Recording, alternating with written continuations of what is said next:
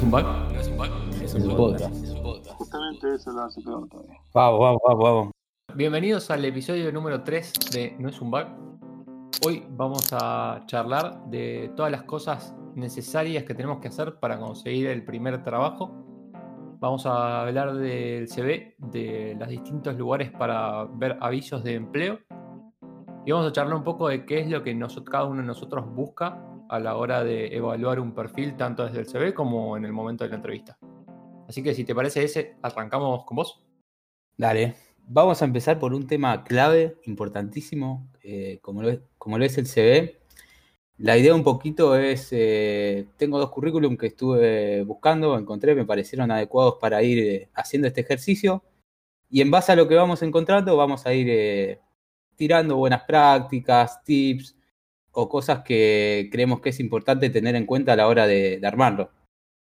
Así que sin mucho más, eh, pasamos. Eh, el primero justamente corresponde al, al currículum de un desarrollador mobile. Y bueno, ya en la primera página encontramos en el encabezado de la página la fotito, el nombre de la persona y bueno, los datos en contacto. En esto no vamos a hacer mucho foco porque creo que todos sabemos qué incluir en esta sección. Así que inmediatamente por debajo nos encontramos con lo que es el perfil, eh, con un párrafo de no más de, tres líneas. Acá básicamente lo que, lo que vemos es que incluye información de, de sus estudios, de su eh, de su situación laboral y en una oración también eh, menciona que en su tiempo libre hace aplicaciones con más de medio millón de usuarios. Tomá pagó. No hace aplicaciones para 500, 100, para medio millón. Bien, me gusta. eh, bueno, algo que se, me gusta, me gusta el hecho de con solo tres oraciones nos dé una foto bastante general de, los estudios, de su situación profesional y quizás información adicional que no la vamos a encontrar en el resto de, del currículum. La verdad, siento que si no nos pasamos más de, de este, de literalmente tres líneas, no resta, sino que, que al contrario, suma. Eh, bueno, por debajo ya nos encontramos con una sección bastante importante para, para nosotros, que, es, eh, que son las experiencias laborales. Eh, un poco el formato que, vemos es, eh, menciona el rol que tiene en orden cronológico, el rol, el periodo en el cual estuvo desenvolviéndose en ese rol, y dentro de justamente cada uno eh, tiene un listado en formato de viñetas, enumera las, las tareas importantes eh, o cierto grupo de tareas. Y me parece que eh, justamente de eso se trata esta sección. Ser selectivo en las, en las experiencias que queremos enumerar, cuáles son importantes para la posición que queremos aplicar y no caer en la tentación de desarrollar un párrafo eh, en modo cuentito que quizás eh, empieza a meter información o empieza a agregar eh, palabras que no suman y la verdad es, mu es mucho más atractivo este formato que es más interesante para el lector o para el reclutador que lo va a estar leyendo. Así que pulgar para arriba a cómo está, a cómo está estructurado esto, la verdad. Ahí me parece buenísimo eh, eh, destacar que el orden cronológico es desde lo más actual a lo menos, eh, a lo menos actual, ¿no? O sea, eh, lo primero que ves es cuál es la, la, última experiencia laboral que tiene este candidato. Entonces ya rápido podés tener un panorama de dónde está parado hoy y después vas indagando sobre qué cosas hizo, o sea, cómo llegó hasta ese camino. Pero lo, la primera impresión que uno tiene es, eh, hoy está actualmente en esta posición y está haciendo este tipo de tareas. Eso me parece que está muy bueno también. Sí, sí, es importante el orden porque digamos que la persona que va a mirar el CV, digamos, lo, más importante es ver dónde es lo, el último, la última empresa en la que trabajó. Destaca eso como, como primero en Work Experience. Y, y después, eh, como decía ese al principio, destacar si trabajaste en una aplicación, eh, cuántos usuarios la, descargaron, si la aplicación era más fuerte, no sé, acceso a base de datos, si la aplicación era más fuerte en animaciones o básicamente qué es lo, lo, lo fuerte de eso y qué es lo, en lo que más trabajaste. Eso va a dar, eh, digamos, tópico de charla en la entrevista y, y, también va, si justo están buscando a alguien que pueda, no sé, rediseñar todas las animaciones, saben que vos vas a ser fuerte porque hiciste eso. Eh, buscar como los highlights o, digamos, lo, lo más importante a destacar de esas aplicaciones o proyectos en los que vos trabajaste. Bueno, si continuamos leyendo, nos encontramos con otra sección bastante importante, eh, educación. El formato es similar al que mencionamos arriba, orden cronológico. eh, los títulos eh, los cuales, en los cuales eh, estuvo estudiando, eh, el periodo, y bueno, también tiene eh, como un desglose, una numeración de, las, de los temas que, que abarcó.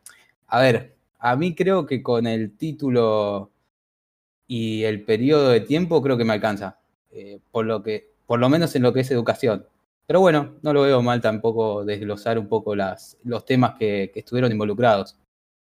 Sí, Pero nada. El, el orden cronológico es lo mismo que para los que para la experiencia laboral, Experiencia. digamos. Sí.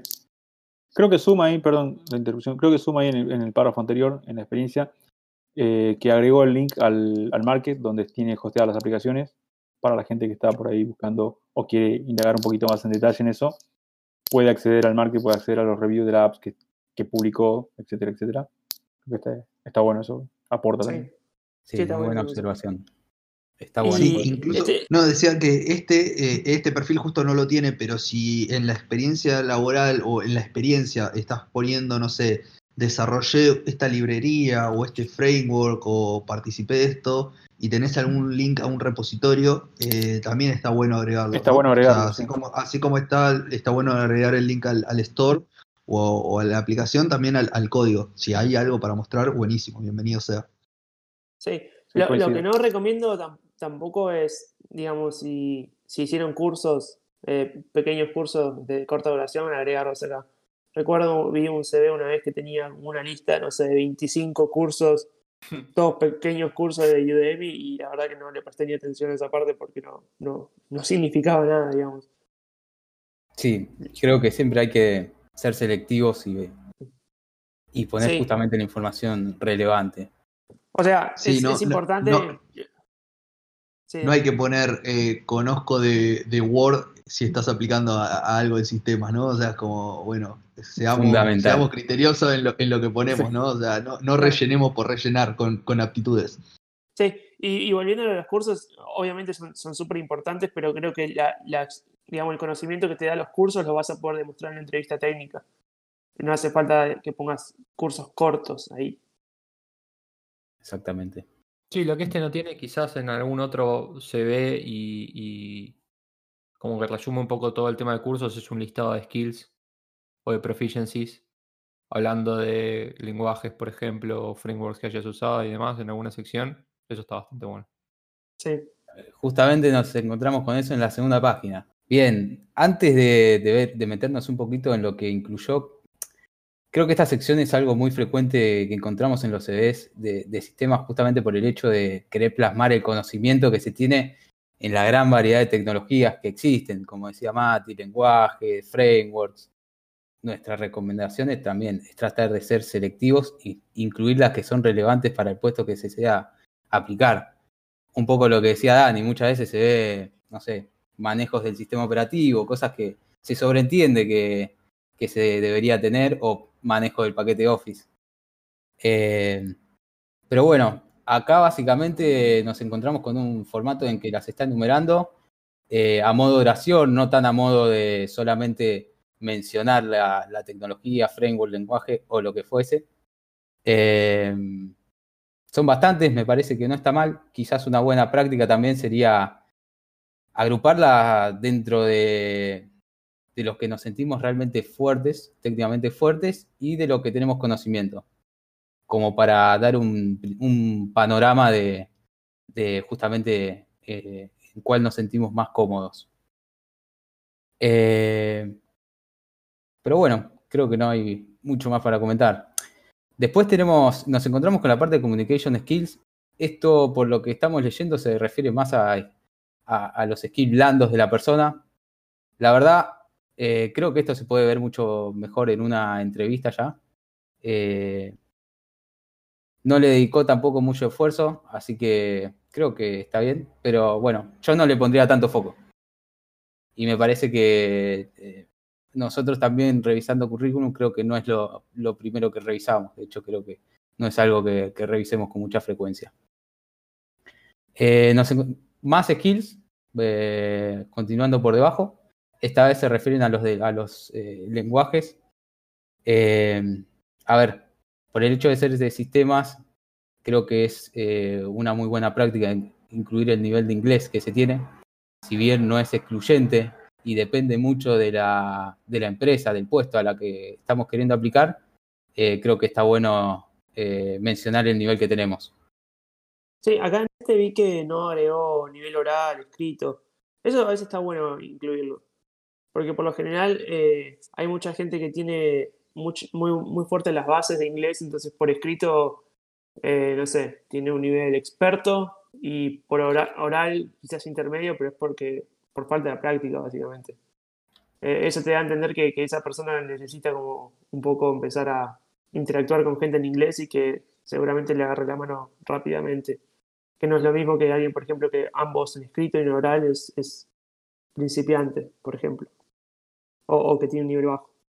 Sí, justo que estamos hablando de los idiomas, eh, me llama la atención, o sea, me parece muy bueno que este, este chico, este perfil, es un, un chico que es italiano, de hecho pone que, que su lenguaje nativo es, eh, su idioma nativo es eh, italiano, pero todo el perfil, todo el CV lo armó en inglés. Entonces eso también nos da una pauta de que a veces está bueno tener un, un CV eh, armado en inglés, quizás, dependiendo a, a, dónde apuntamos, ¿no? A qué tipo de mercado queremos apuntar pero está bueno también tener, tener el, el CV eh, traducido a, a, al inglés, digamos, y no, no atado al lenguaje que, que, uno tiene nativo. Tal cual. Bueno, y acá lo que mencionábamos anteriormente, eh, dentro de esta segunda, segundo grupo de skills, vemos sistemas operativos con lo que sería una suerte de barrita de progreso. Creo que es algo, es algo que se sobreentiende, yo no lo incluiría. Eh, bueno, otro otro grupo de educación, ya quizás más orientado a, eh, a, a, cursos. Creo que esto, sí, son cuestiones de formas. Podría estar incluido eh, en la primera parte de educación con algún con alguna, alguna especie de subtítulo, pero bueno, no lo veo mal. Y bueno, por último ya vamos a la parte de, de los hobbies. Esto, bueno, nada, creo que, siéndote, siendo sincero, eh, no creo que nadie te elija no por, porque haces parkour. Pero bueno, tampoco es que nos roba tanto. Está ubicado a lo último del currículum y, y tampoco se ve que le dedicó mucho esfuerzo, así que el que lo quiere poner, no, lo pone. Salvo que fabrique cerveza o vino o alguna cosa así, no creo que no sea relevante. Es buen punto. Es buen punto. Sí, pero hay que hacer la, la, la, prueba durante la entrevista, si no tampoco claro, deja tiene, de ser relevante. Tendría que ir a la, a la entrevista ya con un, con un rack claro. de botellas.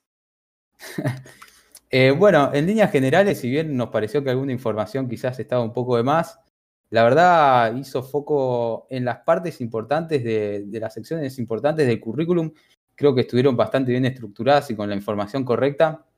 Eh, quizás este es un caso en el que ya cuenta con experiencia, eh, pero si no fuese el caso, nos tenemos que apoyar mucho como, con, lo que antes, con lo que anteriormente mencionamos, que es los proyectos personales y la educación. Eh, por eso justamente, si no, si no tienen experiencia, no tengan miedo de incluir toda la información sobre lo que estuvieron trabajando y sobre lo que... Eh, y sobre todos los cursos y, y, carreras universitarias que, estuvieron cursando. Eh, eso va a ser muy importante, ya que no se, con, que no se cuenta con, con experiencia. Eh, y de nuevo, foco en tres áreas que son muy importantes. Experiencias laborales, eh, proyectos personales y educación. Creo que el tamaño justo de un CV son dos páginas, ¿no? Creo que tres eh, páginas... Sí.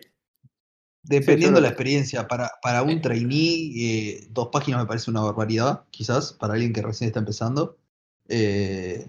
Porque toda esta sección de experiencia y de educación quizás es bastante corta, ¿no? O sea, que sí, no, no, se trate, no se traten de, de tener que sí o sí llenar cosas para decir, uh, es, es re vacío mi CV, me está quedando muy corto, esto no, no va a comprarlo nadie, sino que pongamos lo que tengamos de experiencia, o sea, hay, hay- hay que poner la información justa y necesaria, ¿no? Sí, Sí, quizás verdad, después es de verdad. 10 años le empezás a sacar detalle, porque ya tenés muchas cosas. Pero Claro, al principio Sí. exacto. Tenés que Sí, como sí, agregar más descripción. Sí. Y como último comentario, por el hecho de que quede vacío, no tratemos de llenarlo con información eh, que, que justamente sea un poco tirada de los pelos. Seamos honestos, porque después todo esto se comprueba con una, con una entrevista y creo que hay que tener eh, un poco eso en cuenta. Pero bueno, ya que más o menos nos damos una idea de cómo, de cómo estructurar, qué incluir en el CV, creo que podríamos pasar a la parte de, por dónde buscar, ¿no? Sí, tal cual, tal cual. Ahí, ahí sobre esa parte quiero hablar yo. Eh, tengo un par de, tips o, cosas que, que me gustaría mencionar. Eh, acá lo que estábamos viendo recién es cómo hacer un CV eh, quizás eh, en un formato exportable, ¿no? O sea, en un formato de un archivo, quizás suele ser por lo general un PDF, en el cual se lo vamos a compartir a alguna, alguna persona de recursos humanos o alguna empresa en particular. Pero también tenemos otras herramientas, otras alternativas que son eh, portales web o, aplicaciones que nos permiten directamente hacer todo esto eh, sobre la, misma página eh, e incluso ver qué posiciones o, perfiles de, empresas y ver qué posiciones están buscando esas empresas. Dentro de eso, la que más se destaca hoy en día es LinkedIn, creo que es una de las plataformas que, más se utiliza en el mercado, es como una red social de, una red social profesional, digamos, eh, donde uno puede tener su propio perfil profesional y el de, el de las empresas también, ¿no? Y, y nada, se van viendo publicaciones que hacen cada uno, eh, se pueden ver ofertas laborales que hay o búsquedas laborales que tiene cada empresa, eh, y, y lo más interesante de eso es que eh, vos podés cargar todas tus aptitudes ahí, ¿no? O sea, podés cargar todos tus skills, todo esto que mencionábamos recién, que lo, que lo veíamos en el CV, eh, aplica también para esto, ¿no? Eh, quiero hacer hincapié sobre LinkedIn, no porque eh, las otras herramientas no, no sean interesantes, o sea, hay muchas más, no sé, CompuTrabajo, Zona Jobs, eh, Boomerang, pero me parece que, que hoy, hoy en día todo el mundo tiene LinkedIn, o sea, si trabajas en sistemas, tener una cuenta en LinkedIn es algo que necesitas tener, o sea, es algo casi obligatorio, eh, y te diría casi obligatorio también tenerlo actualizado, ¿no? Eh, entonces, me gustaría hacer un poco de hincapié ahí. Eh, de hecho, creo, no, no conocemos, hoy en día casi todas las entrevistas, no sé, corríjanme si alguno de ustedes no, pero casi todas las entrevistas cuando vemos un perfil nos pasan el, el- el link al LinkedIn de- de- del candidato eh, y, y vemos sobre eso cuál es su experiencia, qué viene haciendo y, y vemos si, si nos parece un perfil que puede ser, eh, que puede aplicar a lo que estamos buscando o no, ¿no? Eh, ya, ya tanto el formato, el formato exportable medio que se está empezando a dejar de usar. Ni hablar, ni hablar de, de algunas veces los que hemos usado formatos impresos, ¿no? O sea, lo- los más viejos hemos llegado a, a imprimir eh, el, el CV y ir con, con el CV impreso. Eh, entonces, nada, eh, me parece que todo lo que es esta parte de, propuestas laborales y de perfiles laborales va tendiendo a ser lo más digital posible y, LinkedIn eh, nos ayuda bastante con eso. Em, una de las cosas que, estaría bueno hacer, no sé qué, qué le opinan, pero me gustaría, yo tengo acá un par de, posiciones para que veamos y, y leer eh, las ofertas laborales, cómo, las, cómo están escritas, eh, no tanto ahora, eh, la idea de este ejercicio es hacerlo al revés de lo que hizo ese, donde veíamos cómo el candidato escribía, sino ahora el, eh, el ejercicio que propongo es ver cómo las empresas buscan candidatos. Eh, entonces eso me parece que está bueno también porque muchos de estos tips de cómo estructurar aplican también para las empresas, no solo para los candidatos o las personas que, quieren postularse, y también nos ayudan a entender si, si somos, eh, si aplicamos para la, la búsqueda o no, eh, y si es algo que nos, nos gustaría trabajar ahí o no, si nos sentimos cómodos con la búsqueda o no. Eh, así que si les parece, hacemos eso.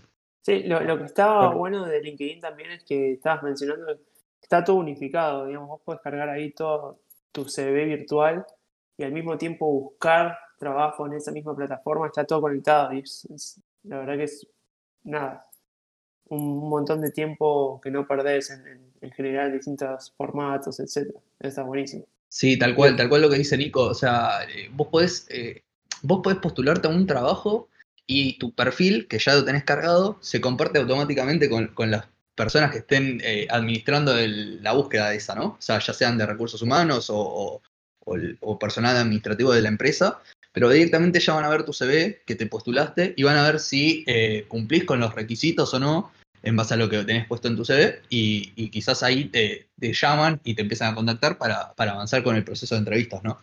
Sí. Bien, bueno, acá tengo abierto uno y me parece, me parece bastante copada. eh, de las que estuve viendo me, me gustó mucho. Quiero, quiero a ver qué opinan ustedes, pero la, la voy a leer eh, cómo arranca. Eh, buscamos incorporar trainee que deseen iniciar su experiencia profesional en el área de sistemas. Ha- Hago un parate. eh, la búsqueda que hice fue de buscar posiciones trainee, justamente para, para ver qué, qué buscan las empresas cuando están buscando gente sin, sin experiencia, ¿no? Em, ahora continúo con, con la, con la posición. Em, una de las cosas que destacan es que eh, buscan con especial interés que tengan conocimientos mínimos de PHP para desempeñarse en nuestro equipo de consultoría y tienen enumeradas varias secciones. Una sección de tareas, una sección de lugar de trabajo, una de requerimientos y una de beneficios. Dentro de las de tareas está enumerado eh, qué tareas vas a tener que hacer para esa posición. O sea, dice interpretar necesidades y requerimientos de usuarios, realizar parametrización, parametrizaciones y customizaciones, interactuar con analistas funcionales y project managers para acciones correctivas o evolutivas del sistema. Estas son las tareas que voy a hacer yo si me postulo a esta, a esta posición y me llegan a contratar. eh, lo que están buscando ellos de, mí, ¿no? Eh, después mencionan cuál es el lugar de trabajo. eh, dice que ahora justo en el contexto que estamos es de forma remota, pero después va a ser en un- una zona presencial, lo cual también te da un contexto y te sirve para saber si, por ejemplo, el lugar te queda lejos de tu casa o no, si te gustaría ir a la oficina, si te queda tras mano, etcétera, ¿no? Eh, y después está la parte de requerimientos. Dentro de los requerimientos, uno de los requerimientos, el primero que mencionan es el inglés, buen nivel oral y escrito. Eh, después piden que estés, que seas estudiante de alguna carrera, ya sea un terciario o un universitario. Y eh, justo lo que lo mencionaba de la zona del lugar de trabajo, ponen como requerimiento vivir en Cava o en, Capital Federal o en zona norte. Eso es medio raro, que sea un requerimiento vivir en una zona, eh, porque quizás si, si alguien no tiene problema de, de moverse, eh, tendrían que ser un poco más abiertos. Me pareció raro, pero después eh, el resto de los requerimientos son bastante básicos, ¿no? Y por último, lo que tiene es una sección de beneficios, donde explica que nada, vas a trabajar full time, que tenés un ambiente profesional y que tenés posibilidades de desarrollo. Momento, Em, momento. Full time no es un beneficio. ¿Por qué pusieron full raro. time en beneficio? Es raro, es raro que lo hayan puesto como beneficio. O sea, quizás en contexto de pandemia es un beneficio, ¿no? Está, está trabajando full time, pero no es un Claro. beneficio. Vas a tener trabajo. Ese es el Claro. beneficio. Claro, pero Sí, sí, sí. tenía bien ordenado, seccionado, de repente full time es un beneficio. Trabajo muy duro como un esclavo, parece. Es como los que Sí, rellenan sí. el CV. rellena la. Claro, la rellenan la, la job offer. Sí, tal cual. A mí la, la sensación que me da este, este- esta posición es que está muy bien estructurada, o sea, tiene bien claro y, y visualmente se ve bien claro la, la diferencia y, y los, los puntos, la- las palabras claves que uno quiere leer en, en la posición. Quizás el contenido es medio, eh, medio vacío, ¿no? O sea, como que el contenido tampoco da mucha información. O sea, eh, no habla de qué tipo de proyectos vas a hacer. eh, no dice mucho de los beneficios, como decíamos recién. O sea, quizás le falta un poco más de contenido, pero está muy bien estructurado y, y rápidamente vos podés leer cuatro palabras que están resaltadas que te ayudan a entender la, la posición completa, ¿no? ¿Dice el tipo de industria para el que vas a trabajar? Eh, consultoría, equipo de consultoría, dice. Lo, lo que me llamó la atención es que pidan eh, nivel alto excluyente de inglés para una posición trainee, ¿no? Sí, para una pos- posición trainee es llamativo. Porque, ahora, inglés alto necesitas para las posiciones de más seniority que van a tener interacción con el cliente, etcétera. Eh, trainee se supone que va a trabajar en un ambiente más cuidado, ¿no? O más interacción con, claro, con gente de acá, de, de Argentina, imagino. Y también es el primer requerimiento que pusieron, ¿no? O sea, dentro del listado es como que el, el primero que marcaron es ese, o sea, como que ya era, quizás cuando uno lista, eh, también si el, el- el que lee lo puede tomar como una cierta, o- un cierto orden de prioridades, ¿no? O sea, como, bueno, si es lo primero y ya no la cumplo de inglés buen nivel oral y escrito, ni me gasto en leer las que siguen, ¿no? Eh, Entonces, igual- nada, como que, sí, Para, para los chicos que, que recién se inician, que eso no sea un blocker, porque hay muchísimas compañías que dan clases de inglés on-site. Así que por lo tanto, o sea, sí, más allá de tener o no un buen nivel, es deseable siempre tener un buen nivel de inglés oral y escrito para este tipo de profesión. Pero el hecho de que por ahí uno no se sienta con la suficiente confianza, o como decía Nico anteriormente, que a lo mejor no tenés la suficiente práctica eh, y todavía no lo manejás de manera tan fluida, eh, que eso no, no, no los bloquea a la hora de aplicar para una posición, porque hay muchísimas compañías que tienen clases on-site y a medida que uno va trabajando, este, va, va mejorando el lenguaje, va mejorando la comunicación y, eso después empieza a ser, eh, digamos, una parte más o, o te ayuda muchísimo a, a- a seguir este, creciendo en, en tu path de carrera, ¿no? Sí, o, o si tenés ahí un nivel que no sabes si es suficiente, probate y que te hagan entrevista en la empresa y que lo decidan ellos Sí, sí. si es suficiente o no.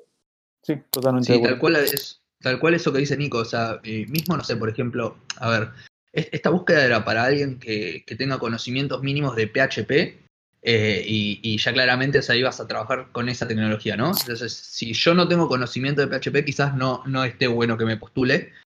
Eh, pero si sí tengo conocimiento en PHP, eh, aunque sea básico, pero lo tengo, y no sé, no estoy estudiando una carrera, bueno, está bueno que me postule. De última después me dirán ellos que no, porque no tengo, no cumplo alguno de los requerimientos, ¿no? Pero que no, no por leer algunos, algunos ítems y no cumplirlos, o sea, decir este sí, este no, listo, ya no, no soy apto para esta posición.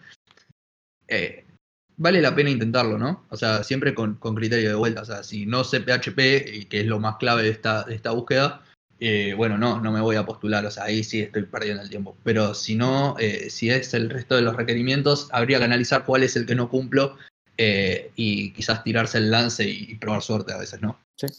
Tengo, tengo dos más, no sé si quieren que veamos las dos, pero hay una que puntualmente, a diferencia de esta, eh, es totalmente eh, imposible leer eh, palabras claves, ¿no? Eh, está estructurado de una forma que básicamente es, no sé, el que redactó esto no sabía que existía el punto y aparte, ¿no?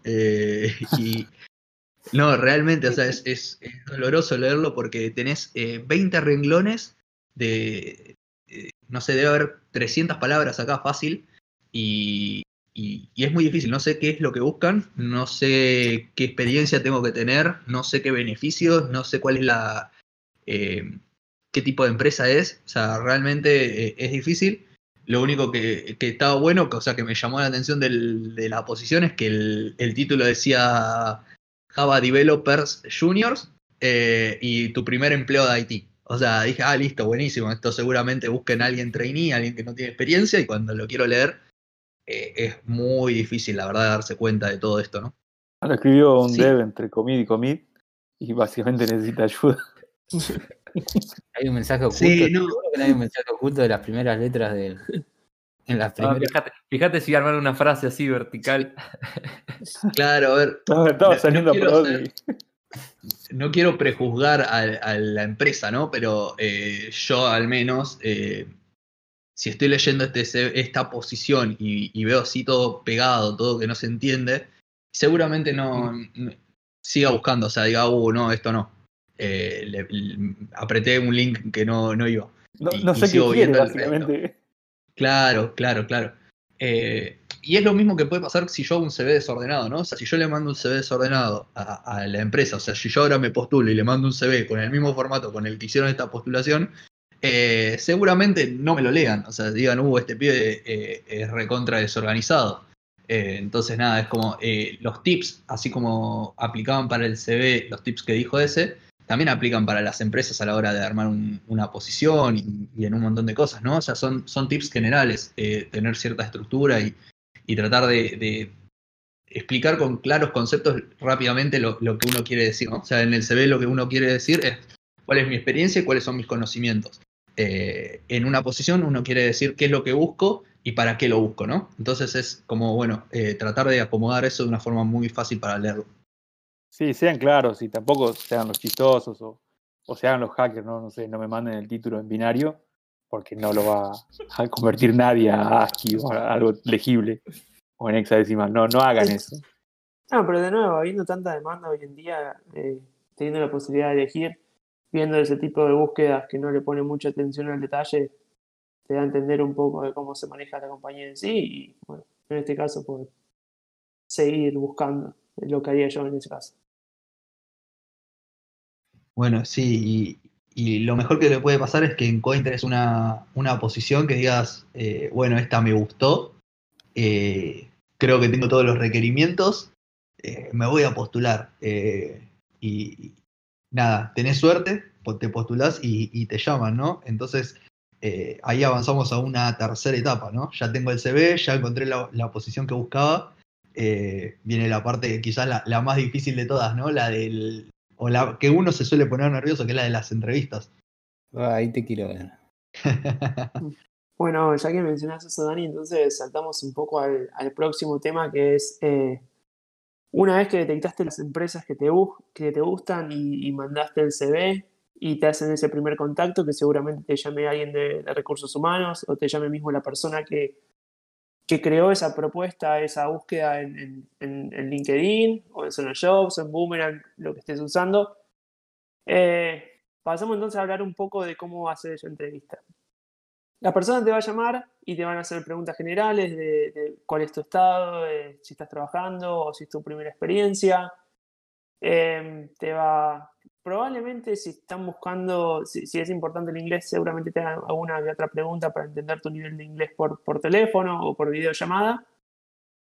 Y después, si, si básicamente vos reunís todas las, las condiciones que está buscando la persona de, de recursos humanos o de recruiting, eh, te, van a, te van a poner en contacto para hacer una segunda entrevista, que va a ser una, entrevista técnica.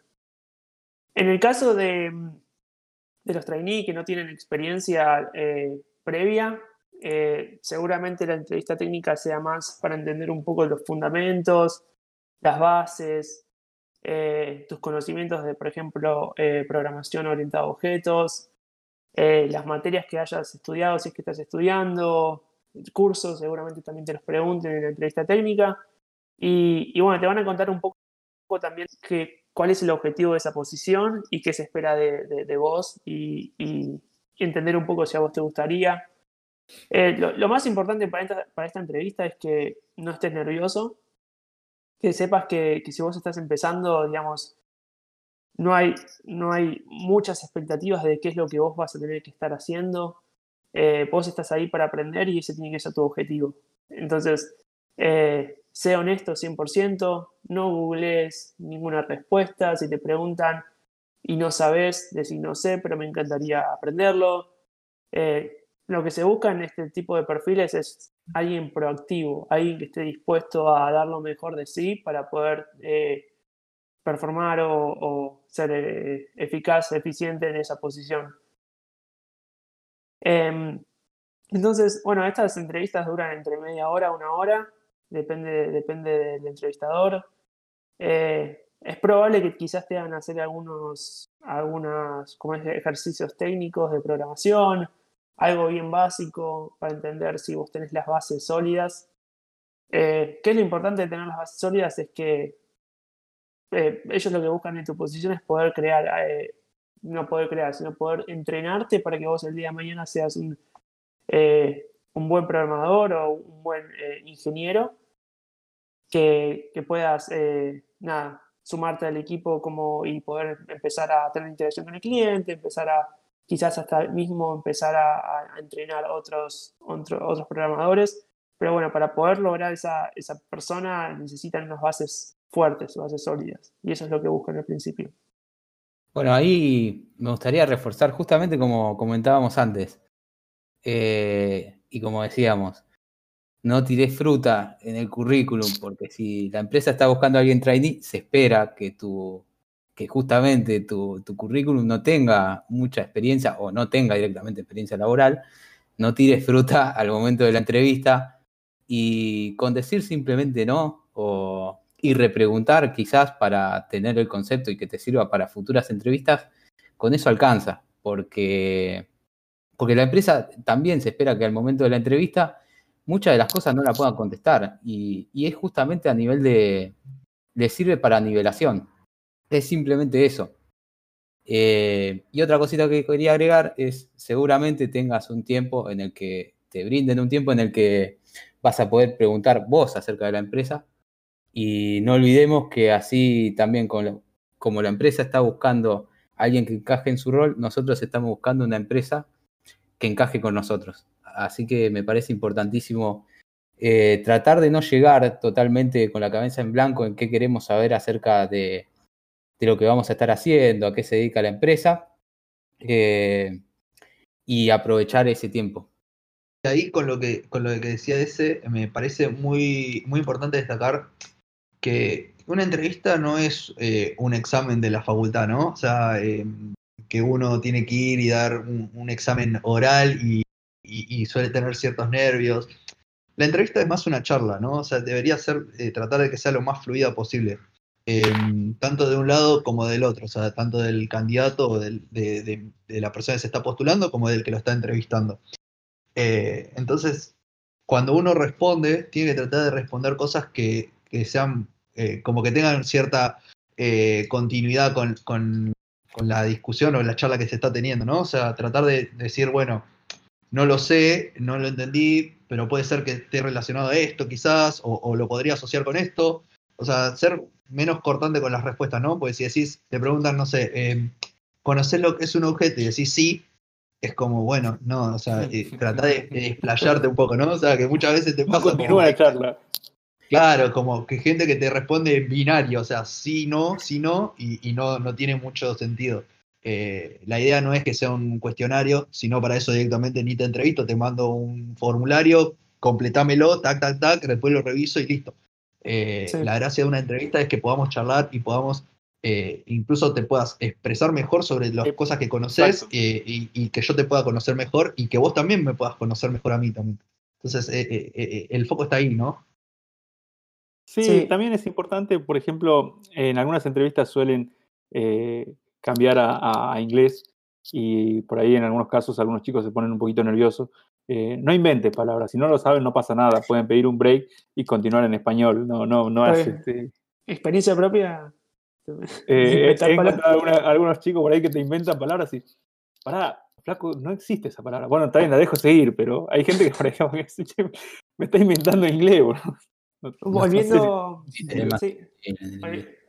volviendo a lo de las entrevistas, me gustaría contar, bueno, mi, caso personal, la, primera vez que, empecé a trabajar en una empresa, eh, me pasó que me habían mandado también la entrevista técnica, en realidad le hicieron, como decías vos, Dani, un formulario con un montón de preguntas y había a lo último una, pregunta que era escribir un algoritmo en pseudocódigo que simule un dado que cada vez que salía 6 sume puntos en, en un contador.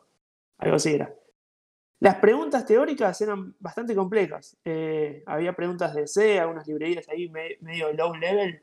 Y, la verdad que yo algunas las conocía, algunas no tanto, pero sinceramente respondí todas. O sea, respondí todas, incluso cuando sabía que estaba mal, los respondía lo que me parecía. Y bueno, y el algoritmo es lo mismo, lo hice en el pseudocódigo, creo que eso estaba bien, pero, pero el resto eh, básicamente lo respondí. Y, y bueno, e, en esa empresa quedé y me, cuando me contactó, digamos, la persona, el director me dijo, mira, la verdad que eh, quedaste principalmente porque fuiste el único que se animó a responder todas las preguntas. Dice, había, el, resto de los candidatos decían, no, no estoy, no estoy preparado para responder este tipo de preguntas, soy trainee, no, me asustan, etc. Y, me dice, si bien no estaban todas bien las respuestas, por lo menos las respondiste. Entonces es un, es un poco es un poco lo que charlábamos, que, es importante mostrar como que estás dispuesto a aprender y, que no te da mucho miedo, digamos, eh, ese tipo de, nuevas experiencias. Está bueno lo que contaste de, que te tomaron un ejercicio con pseudocódigo, eh, pues también, o sea, muchas veces, quizás en estas entrevistas, ni siquiera eh, los ejercicios que te mandan ni siquiera son de programación, quizás son ejercicios de lógica, eh, otro tipo de ejercicios, porque lo que se suele buscar es ver cómo uno eh, razona y cómo encara las soluciones de los problemas, y no tanto incluso si, si, sabe llegar a la solución o no. O sea, quizás no pudiste encontrar la solución porque, no sé, porque el ejercicio era medio rebuscado, por lo que sea, pero sí pudiste plantearlo y pudiste encararlo de una forma que parecía, parecía estar bastante bien. O sea, eh, quizás no era la mejor forma, quizás no llegaste a la solución, pero ya te digo, o sea, eh, si uno sabe plantear los temas, eh, eso va a sumar mucho, ¿no? Que es básicamente, eh, tratan de entender cuál es tu criterio a la hora de encontrarte con un problema y cómo lo encarás, cómo tratas de resolverlo. Están tratando de detectar eso.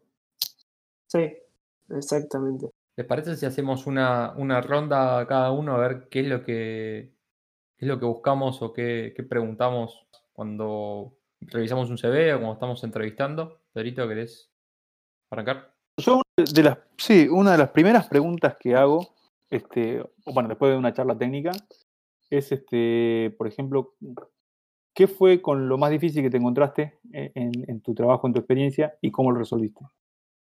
Y a partir de eso, ¿qué aprendizaje te dejó?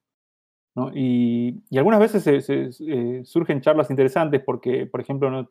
me acuerdo un, pibe me dijo, no, bueno, estábamos tratando de hacer una comunicación Bluetooth con iOS y empezó a meterse por la rama y te das cuenta que el flaco que, hizo todo eso, que la sufrió, que la laburó, porque empezó a encontrarse con, los problemas que, ya, dada la experiencia, uno más o menos eh, entiende con lo que se estuvo encontrando, y después cómo lo resolvió y cómo llegó a una solución, eh, y en algunos casos, este, otros, bueno, cómo buscaron ayuda o, cómo pudieron conseguir que alguien les, les diera una mano para poder avanzar o resolver el problema que se les planteaba. Pero eso es una de las preguntas que a mí me gusta hacer para, para entender también eh, cómo, cómo, se desenvuelve eh, la persona en, esa, en, ese tipo de situaciones, ¿no? Porque a más de uno creo que nos pasa que por ahí nos encontramos con cosas que son relativamente difíciles de resolver y, muchas veces, en algunos casos inclusive, eh, no digo que estamos abriendo camino, pero estás este, tratando de resolver algo que es un poquito raro o es este, un poco, o es algo muy específico, entonces eh, a partir de eso tenés que hacer una investigación, tenés que hacer un, una serie de pruebas y ensayos, etcétera, etcétera. Y, y, bueno, esa es una de las preguntas que, que a mí me gusta hacer en una entrevista eh, es más del lado técnico.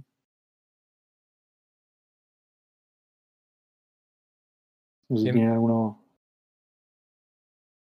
Dani. Bueno, si quieren, si quieren sigo yo. Eh, esa, esa que dijo Pedro, yo también es una pregunta que, que la, suelo hacer, quizás eh, de forma muy parecida, eh, pero en perfiles con, con, una experiencia más notoria, ¿no? Eh, en perfiles muy básicos quizás es muy difícil que les preguntes eso porque no, no tienen experiencia o no te tuvieron, no se pudieron encontrar con muchas situaciones de ese estilo. Y ahí principalmente lo que me gusta a mí es arrancar las entrevistas que me cuenten un poco sobre qué tipo de aplicaciones o qué tipo de, de proyectos, qué cosas hicieron, eh, y tratar de encontrar un hilo conductor sobre las cosas que ellos trabajaron, ¿no? O sea, si me dice, mira, hice un curso, en el curso hicimos un, un ejercicio que era hacer un ajedrez, bueno, tratar de que todas las cosas que yo quiero averiguar y, y, las cosas que le quiero preguntar sean relacionadas sobre ese proyecto, si es que me las puede contar, si no, obviamente no, pero siempre tratar de que mi hilo conductor sea quizás el proyecto ese en el que me contó que, que empezó y que hizo en su escuelita o hizo en su curso, eh, como para que me cuente y saber hasta dónde, eh, hasta con qué tecnología se involucró, hasta dónde avanzó eh, con, con, ese proyecto, ¿no? eso del lado técnico, ¿no? Y en, los perfiles, ya te digo, estos perfiles juniors o, o trainees, donde quizás es muy difícil que, que tengan mucha más experiencia y uno tiene que tratar de sacar eh, el, el, máximo provecho de, de, las pocas cosas que hicieron.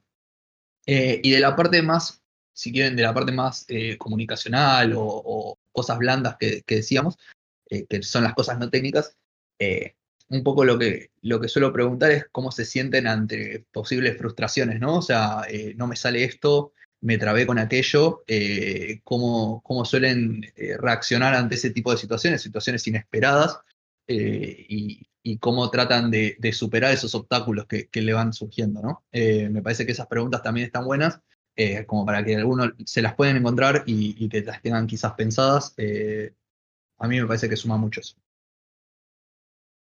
Ahí... El hilo conductor de la experiencia es súper importante. Eso, eso marca también qué tan, qué tan buena va a estar la entrevista. Cuando te, digamos, mucho, si empezás por un, si, si estás entrevistando a alguien que que recién está arrancando, es un poco difícil hablar de su experiencia, pero da cierta comodidad y, re, y, reduce los nervios y hace que también pueda responder y contar un poquito mejor lo que, lo que le pasa. ¿Ese? Iba a resaltar algo que había dicho Dani que me hizo acordar a mi primera entrevista, que justamente fue en base a un proyecto, a un trabajo práctico que, que había hecho de la facultad. Eh, así que siempre es importante comentar ese, ese tipo de cosas porque justamente te pueden guiar toda una entrevista. Eh, y algo que pregunto justamente a las personas que quizás no tienen tanta, eh, tanto conocimiento técnico, eh, me gusta hacerles, me gusta que me comenten alguna, algún tema, algún tópico que haya salido recientemente y que les haya captado, sí, captado la atención, gustado acerca de la tecnología. De esa forma me hace saber un poco qué tan interesado está. Eh, poniendo un ejemplo más concreto, no sé, si estamos, eh, si es una entrevista para iOS, no sé, que Apple lanzó, bueno, remontándonos un tiempo atrás, eh, el feature de Face, Face ID.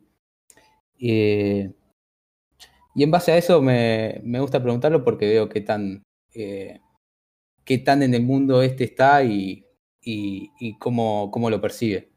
Sí, eh, de mi lado también, intentando no repetir un poco las, las preguntas que, que hicieron los chicos, están, están muy bien.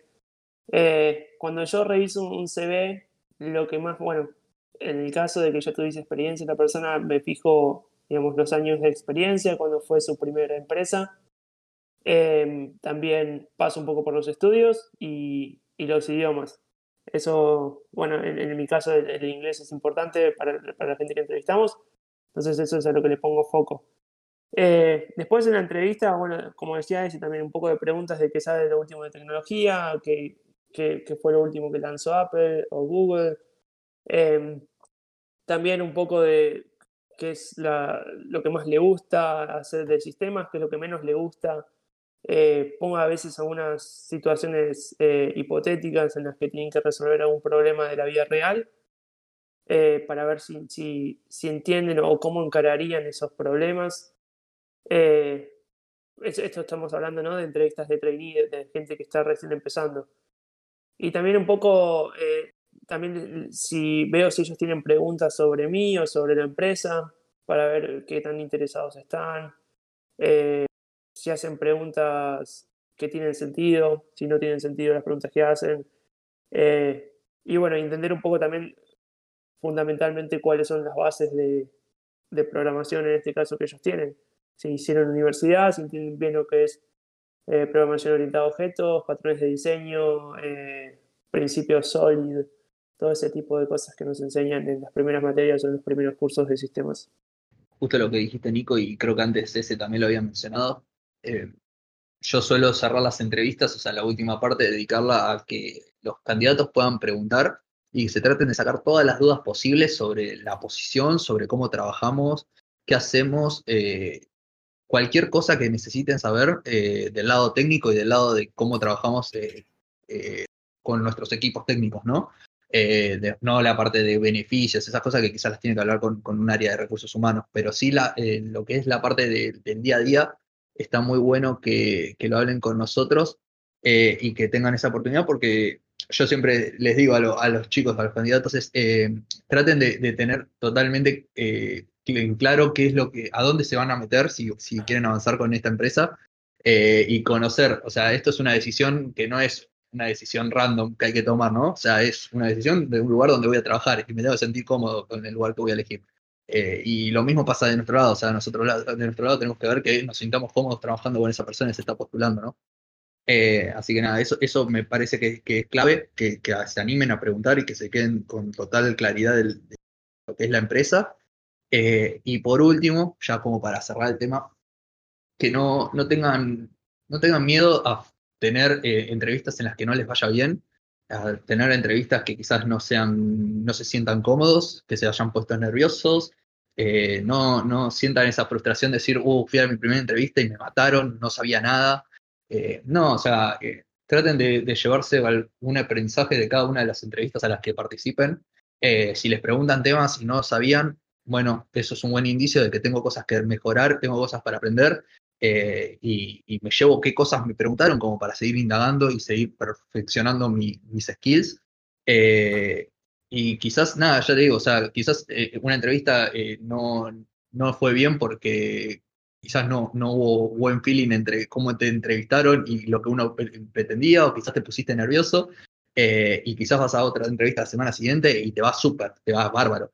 Entonces, eh, nada, no, no hay que frustrarse ante eso y hay que seguir intentando y, y seguir eh, perfeccionándose día a día con, con eso, ¿no? Excelente, Dani. Excelente. Bueno, creo que estamos por hoy. Así que seguimos la próxima semana con un nuevo tema en No es un bug. Es un podcast. Excelente. Buena semana, chicos.